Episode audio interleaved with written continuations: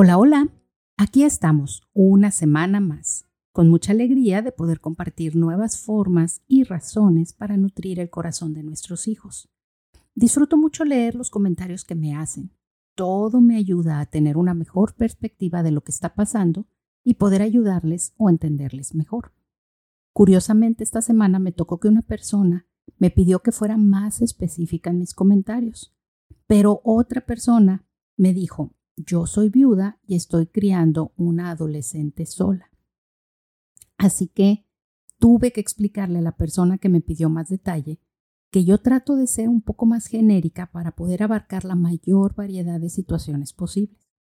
Confío en que ustedes podrán aterrizar estos consejos y estos conceptos y aplicarlos a, su situación particular, si es que yo no estoy atendiéndolos de una manera específica. Por eso les digo que cuando me escriben y me platican de sus situaciones, amplían mi perspectiva y me ayudan mucho más a adaptar mis comentarios y mis ejemplos a lo que ustedes necesitan. Sigan escribiéndome y por favor compartan estos programas con otras mamás que también puedan verse motivadas a nutrir el corazón de sus hijos. En particular, les he comentado que estoy trabajando en el programa de cierre de temporada y me encantaría si tú tienes algún comentario, alguna este mensaje, alguna cosa que te haya servido, que te haya gustado, que estés trabajando en implementar, alguna cosa, alguna cosa que incluso que estés batallando y que quieras compartir con nosotros, obviamente con toda la privacidad que sea necesario, me gustaría que me escribieras para yo poder incluirlo en ese programa de cierre de temporada y compartir unas con otras esta, esta aventura y esta lucha de ir nutriendo el corazón de nuestros hijos cada día. Bueno, entrando ya en materia, eh, el consejo que tengo preparado para ustedes el día de hoy es uno que todas seguramente sabemos, pero que nos resulta muy, muy fácil olvidarnos de él. Y por eso es que mi objetivo el día de hoy es analizarlo a la luz de la nutrición del corazón de nuestros hijos. Así vas a poder anclarlo en tu mente y que lo vas a tener más presente para no caer en, en estas tentaciones.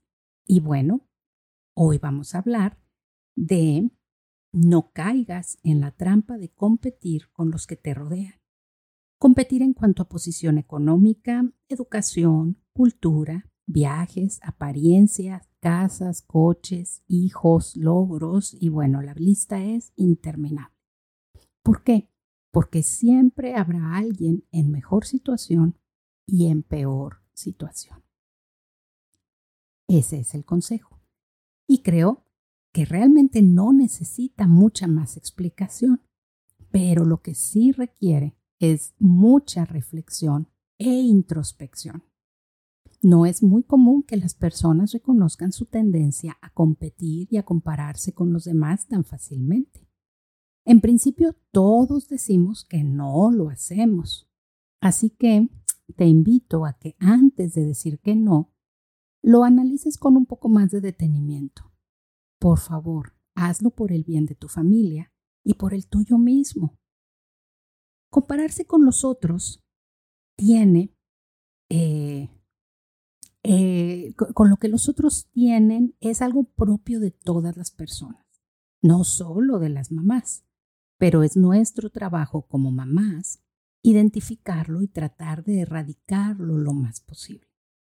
Recuerdo que cuando estábamos recién casados, Edgar y yo, nos juntábamos con varias parejas que estaban igual que nosotros, empezando esta aventura llamada matrimonio. Un día nos reunimos a ver el Super Bowl en casa de una de estas parejas. Y entre los que nos juntábamos había una pareja que llevaba ya unos, unos cuantos años más de casada que nosotros. Los demás, pues más o menos andábamos parejeando. El hecho es que cuando llegamos, ellos tenían una sala muy grande y un televisor bastante grande para esa época. Y la esposa de uno de estos matrimonios le dice a su esposo, le dice con un dejo así de tristeza o algo así, le dice, mira, ellos tienen el televisor que yo quería que me compraras. Yo la verdad es que no lo noté tan claramente. Ya les he dicho que de recién casado yo estaba bastante ignorante en cosas que tenían que ver con la relación de pareja. Pero esa noche cuando llegamos a nuestra casa, Edgar me recordó ese comentario y me dijo, te voy a pedir que, por favor, nunca vayas a hacer eso, porque jamás voy a poder olvidar la cara de vergüenza que puso el esposo de esta pareja cuando ella dijo eso en frente de todos. Nunca me lo vayas a hacer.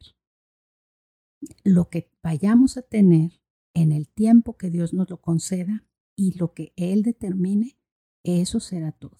No tiene caso que me compares a mí ni te compares con otros.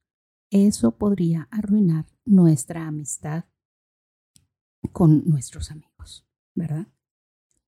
Bueno, han pasado más de 25 años de esa experiencia y esa fue una lección que no he olvidado y por eso quiero compartirla hoy con ustedes. En los capítulos 3 y 8 del libro de Proverbios hay una simetría muy bonita porque ambos capítulos hablan de lo valioso que es la sabiduría. Y entre pasajes que son simétricos hay dos que en particular quiero señalar. Está Proverbios 3.15 y Proverbios 8.11. Ambos hablan de que la sabiduría es más valiosa que las piedras preciosas y nada es de compararse con ella. Por lo que ese llamado que yo quiero hacerte en ese momento es que por encima de cualquier otra cosa adquieras y valores la sabiduría. Esa será la manera más sencilla de librarte de la trampa de la comparación. Porque todas las posesiones materiales y sociales, dice la Biblia, no son de compararse con ella. Y si eres sabio, no vas a comparar tu sabiduría con la de otros. Espero ser clara. Y lo digo, competir y comparar lo que tú tienes con lo que tengan quienes te rodean o se relacionan contigo o con tu familia es la forma más rápida para llegar a la amargura y a la depresión, cosas que definitivamente no vale la pena tener. Las cosas verdaderamente valiosas no se pueden medir ni comparar y la sabiduría de Dios te llevará a identificar las cosas valiosas que tú ya tienes y que te han sido dadas por Dios. Enseñar a tus hijos a medir el valor de otros a través de los ojos de Jesucristo es lo más sabio que puedes hacer. Las cosas van y vienen. El conocimiento también. La posición social, política o material son cosas totalmente pasajeras. Lo que hace a una persona valiosa no se ve, pero se siente. Y volviendo un poco al ejemplo de la semana pasada, cuando les platico de que mis hijos invitan a sus amigos a la casa Muchos de sus amigos tienen casas más grandes, más bonitas, con más comodidades y más tecnología. Pero por alguna razón, mi casa es el punto de reunión más frecuente. Esa razón es la que no se puede medir. Y no tiene caso compararla, solo disfrutarla. Ahora, también existe la comparación hacia los que tienen menos. Y esa comparación también es muy peligrosa, nos ensoberbece. En particular, en las edades de nuestros hijos pequeños y adolescentes, realmente los hijos no influyen en lo absoluto en el hecho de que sus padres tengan o no posesiones materiales. Sería algo así como un inalterable, como en aquel capítulo que hablamos de los inalterables, un inalterable en la vida de los niños. Ellos no lo causaron, no lo escogieron y no pueden cambiarlo. Entonces, enseña a tus hijos a entender que el tener o el no tener no depende más que de circunstancias cambiantes y que las personas no son más valiosas por lo que tienen, sino por lo que son. Evita la discriminación hacia arriba y la discriminación hacia abajo ni te alejes de los otros porque ellos no tienen, ni te alejes o alejes de ti a los demás por la misma razón. Pero tampoco te alejes o alejes de los que tienen más que tú porque te hacen sentir menos. Si para Dios fuimos igualmente valiosos porque Él murió igual por ti que por mí, que por cualquiera, que por los que están en África, para Él todos somos valiosos porque nuestro valor está en Cristo. Entonces, ¿quiénes somos nosotros para devaluar a los demás? Sin embargo, esto de competir tiene varias aristas o aspectos. Otra arista que no tiene que ver necesariamente con cosas económicas y que se da con mucha frecuencia en la etapa de crianza de los hijos es comparar a los hijos por sus capacidades, sus habilidades, reconocimientos, logros, calificaciones, talentos o como le quieras llamar. Aquí aplica el mismo principio. Dios nos dio a cada uno diferentes dones y talentos para su honra. Lo que nos hace valiosos no es los dones que tenemos, porque esos nos fueron dados. Lo que nos hace valiosos es lo que hacemos con esos dones para honra de Dios. Eso sí es una decisión que cada uno de nosotros tomamos y es un esfuerzo personal. Pero precisamente porque lo hacemos para honrar a Dios, entonces no podemos permitir que esos dones sean usados para tropiezo y definitivamente cuando los usas para comparar o para competir, los estás usando para tropiezo. Fíjate que nosotros hemos tratado de enseñarle a nuestros hijos que los dones que recibieron de Dios son para complementarse entre ellos y obviamente con otros hijos de Dios y todos juntos exaltar el nombre de Dios. Lo que los hace valiosos, ah, entonces, que le hemos enseñado a nuestros hijos, es usar esos dones para eso, para Dios, y no para exaltarnos a nosotros mismos. Como lo hemos insistido a lo largo de muchos de estos programas, lo que importa es nuestro corazón delante de Dios. Lo demás, pues, es lo de menos. Como yo ya les he platicado en algún otro episodio, Dios le dio a mi madre la carga de apoyar a sus nietos en la preparación musical. Por lo que desde que ellos eran muy pequeños, ella me dijo que ella quería pagar por los estudios musicales, lo cual puso en mí una carga y una bendición al mismo tiempo. Y las dos, la carga y la bendición, las agradezco profundamente. Fue una bendición porque si ella no hubiera estado pagando cada semestre, lo más probable es que yo no habría podido hacerlo y habría renunciado a ese sueño de proveerles una educación musical, sobre todo en esas etapas de ya no quiero ir, es que ya no me gustó, es que tengo cosas que hacer y ese tipo de cosas. Sin embargo, era una carga pesada por las vueltas, los ensayos, las clases los sábados a las 8 de la mañana y las etapas de lucha que eh, en particular con Caleb tuvimos muchas veces porque él, como ya les he platicado, prefería un balón de básquet que un clima, eh, que un salón climatizado tocando un instrumento. Entonces, esta experiencia me hizo que pudiera aprender una de las lecciones más importantes de mi vida y se llama perspectiva, que también ya la he compartido en otros programas. Cuando todo esto de estudiar música comenzó, mi hija mayor tenía 10 años y el programa que ella estaría tomando era mínimo hasta los 15. Así que empecé a hacer cuentas y descubrí que esta sería una aventura de 10 años yendo y viniendo a la escuela de música con uno, dos o tres de mis hijos por dos, tres o cuatro veces a la semana. En ese momento y con una mente de mamá de infantes que parece y sientes que nunca van a crecer, realmente me pareció abrumador. Era demasiado para mí.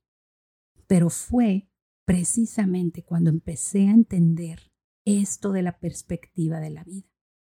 Y me di cuenta lo que les compartí en el episodio número 2, en donde comparto cuatro de mis filosofías de vida como mamá. Y en este caso, la filosofía de la perspectiva que aprendí en esta ocasión fue esta. durante los primeros 20 años de mi vida, yo viví para mí y otros, en particular mis padres, vivieron para mí. Así que es justo que al menos los siguientes 20 años de mi vida yo los viva para otros, que en este caso serían mis hijos. Después de todo, si Dios lo permite, podrían quedarme otros 40 años para volver a vivirlos para mí, si así quisiera vivirlos. Entonces, pues la perspectiva era muy favorable porque yo solo tendría que invertir 20 años en otros y podría volver a vivir completamente para mí si yo quisiera hacerlo. Bueno, pues ya pasaron esos interminables y larguísimos 10 años.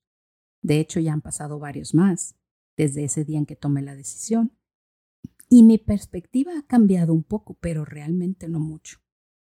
Lo cierto es que Comencé llevando a mi hija mayor de 10 años y luego llevé a otro y luego llevé a otro y luego hasta que Amanda tuvo 17 años. O sea, que fueron en total 12 años de estar yendo a la escuela de música. Y eso fue porque aunque se graduó a los 15, ella siguió yendo porque se enamoró de la banda de la Facultad de Música. Fíjense, ella perteneció a esta banda desde los 8 hasta los 17 años.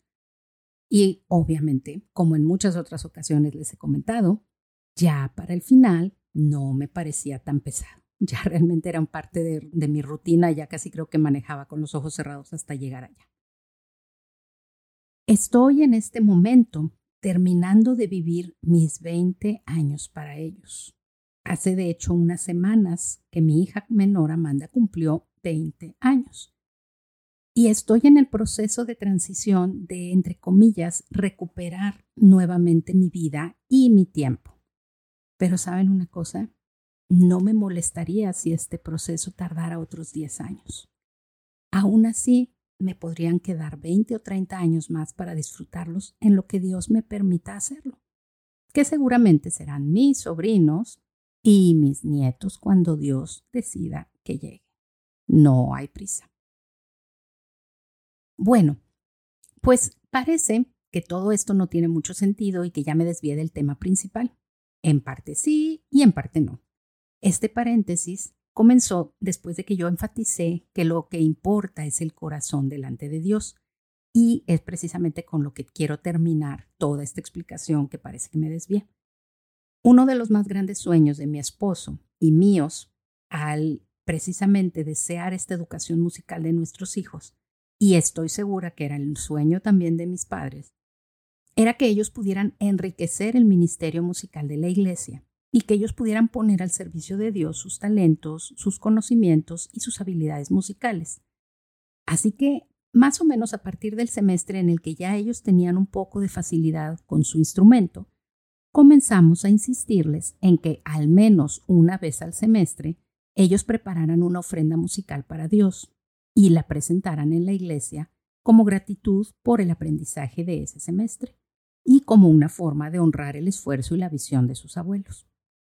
En ocasiones eran ellos solos, en ocasiones con alguno otro de nosotros al piano o la guitarra, y una ocasión en particular, una de mis hijas tocó un ofertorio acompañada al piano por su abuela.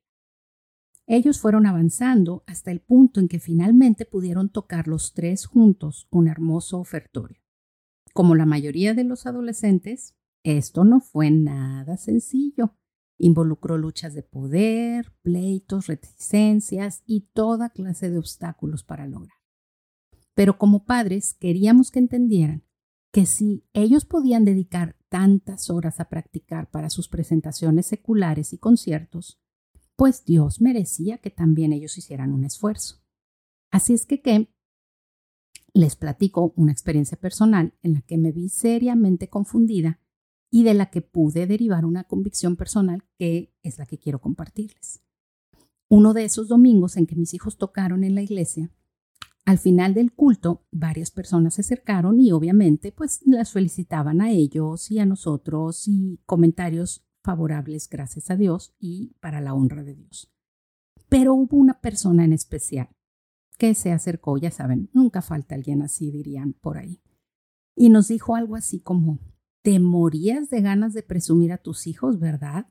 Se nota que los obligaste.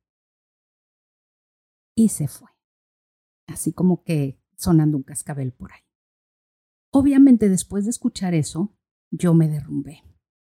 Y no porque yo buscara halagos, sino porque un comentario como ese te pone en una encrucijada. ¿Qué hago? ¿Que nunca más vuelvan a tocar? ¿O que sigan tocando y esta y otras personas piensen que lo estoy haciendo por lucirme o por lucirlos a ellos? ¿Les digo a mis hijos este comentario o no les digo nada? Voy y le doy a esta persona todo tipo de explicaciones y toda la historia de mis años de lucha para que esto finalmente se diera? Humanamente viví ese conflicto varios días y no le dije nada a mis hijos, hasta que yo fui delante de Dios a exponerme y analizar mi corazón. Y como dice la palabra de Dios, le pedí que escudriñara mi corazón y las intenciones que había en él, y que luego él me hiciera ver lo que yo tenía que ver y nos pusimos a cuentas. Y que yo recordara lo único y más importante. No estoy compitiendo con nadie, ni estoy presumiendo nada. Yo no lo logré, fueron ellos, yo solo fui un taxista. Siempre va a haber alguien en una mejor situación, o sea, en una mejor habilidad musical, y en una peor situación, tal vez una menor habilidad musical, o cualquiera que sea el caso en tu, en tu caso particular. A nosotros solo nos toca hacer lo que nos toca hacer, ni más ni menos. Y lo que hagamos, más vale que lo hagamos para Dios. Si esta persona u otras más quieren pensar eso, es su problema. Y definitivamente eso habla más de ellas que de mí. Y quiero compartir esto porque quiero invitarte a que lo analices y te apropies de este concepto. Lo voy a repetir. No estoy compitiendo con nadie ni presumiendo nada. Siempre va a haber alguien en una mejor situación y en una peor situación. A nosotros solo nos toca hacer lo que nos toca hacer, ni más ni menos. Y lo que hagamos, más vale que lo hagamos para la gloria de Dios.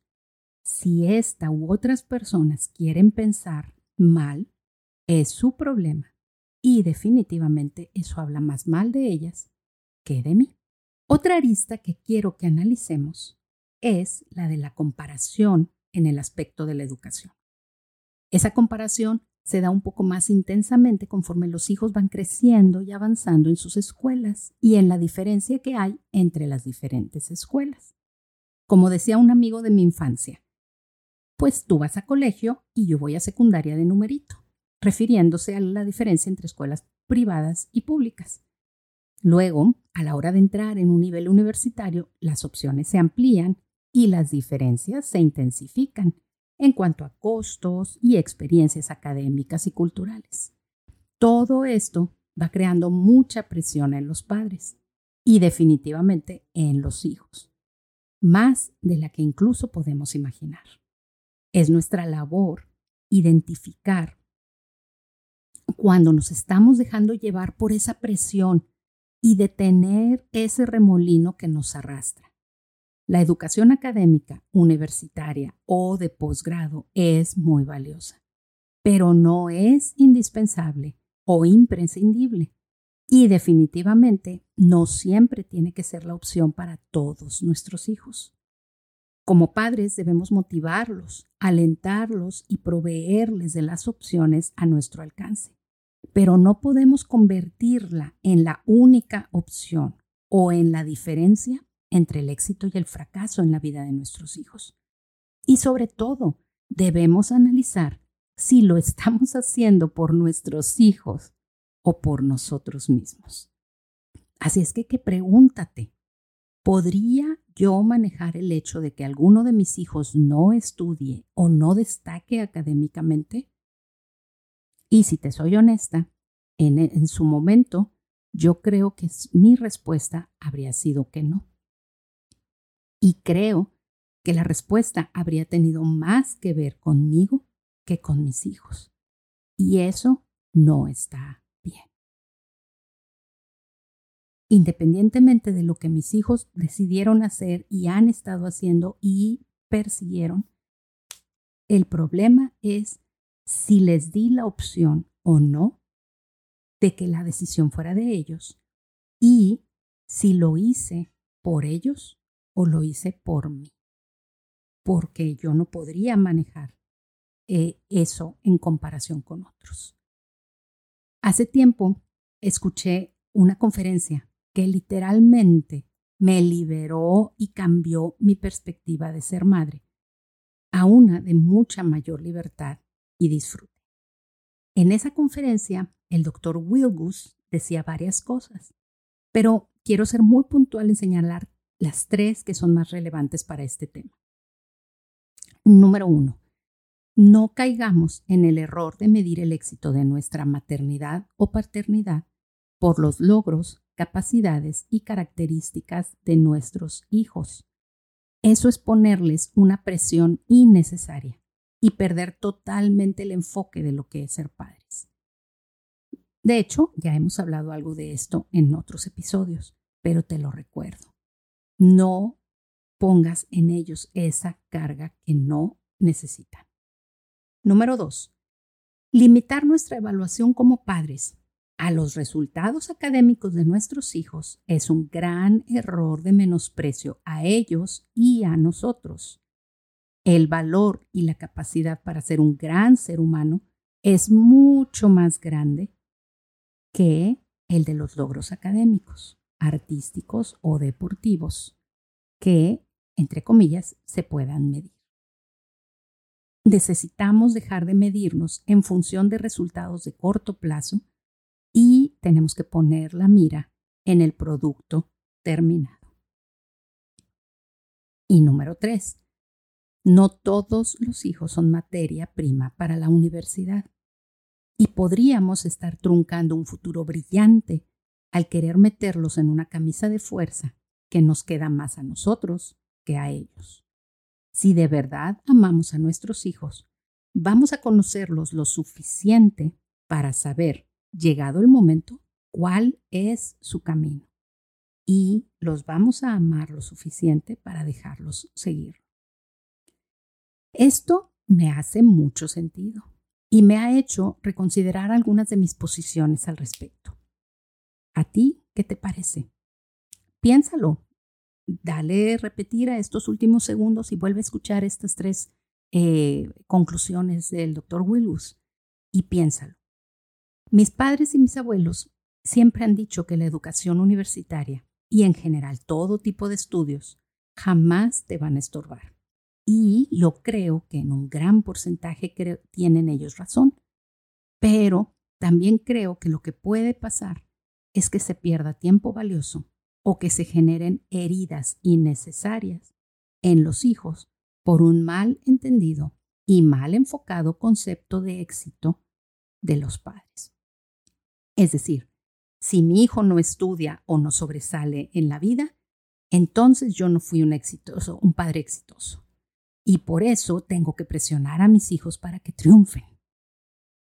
Ya lo he dicho en varios programas y lo repito ahora.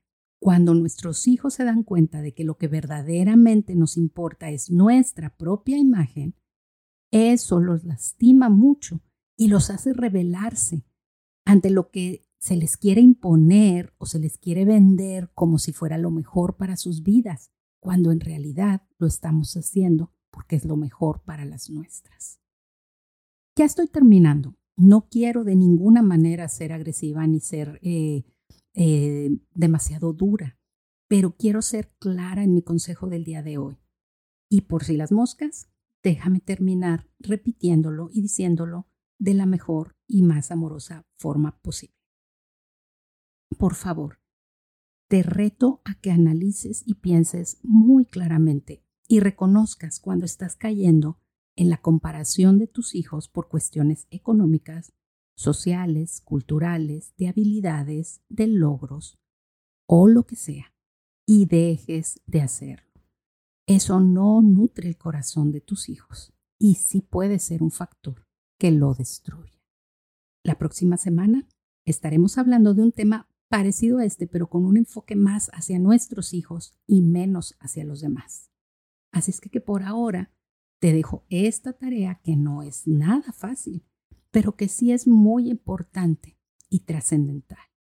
Escudriña tu corazón y encuentra aquellas cosas que tienes que desechar. Hasta la próxima semana. Me encantó estar contigo. Dios te bendiga y te recuerda que trabajar en el corazón de tus hijos siempre tendrá una gran recompensa.